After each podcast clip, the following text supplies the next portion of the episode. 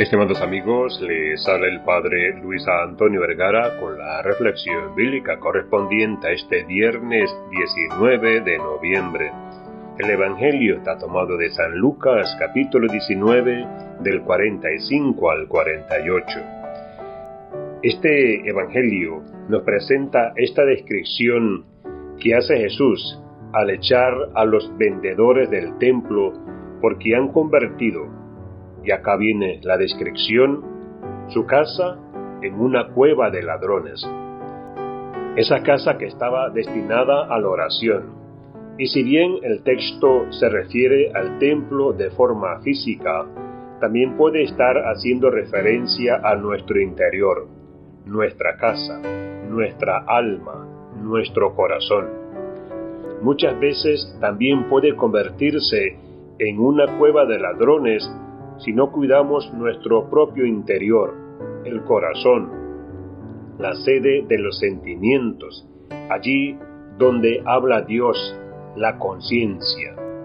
Nuestra casa también se puede ensuciar si dejamos entrar al mal espíritu, al enemigo a través de las malas obras. Por eso es importante recordar cómo estamos por dentro. Recordemos que por la acción del Espíritu Santo, nosotros somos templo del Espíritu Santo y por lo tanto estamos llamados a vivir la nueva vida de la gracia, la gracia que nos sostiene, que nos invita a tener una vida más plena.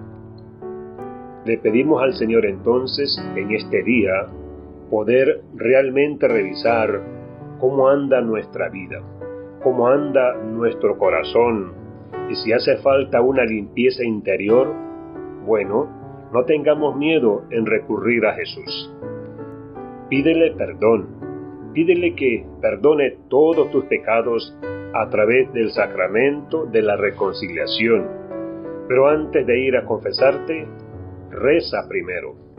Habla con Dios.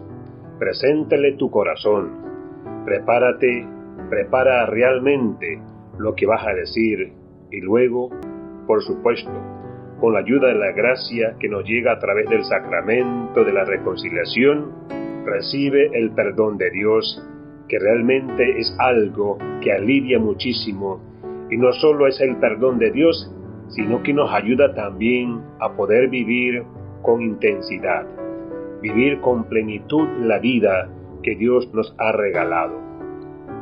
Que el Señor nos regale entonces la humildad para poder reconocer cómo estamos viviendo y también coraje, fuerza para poder transformar este mundo con su gracia.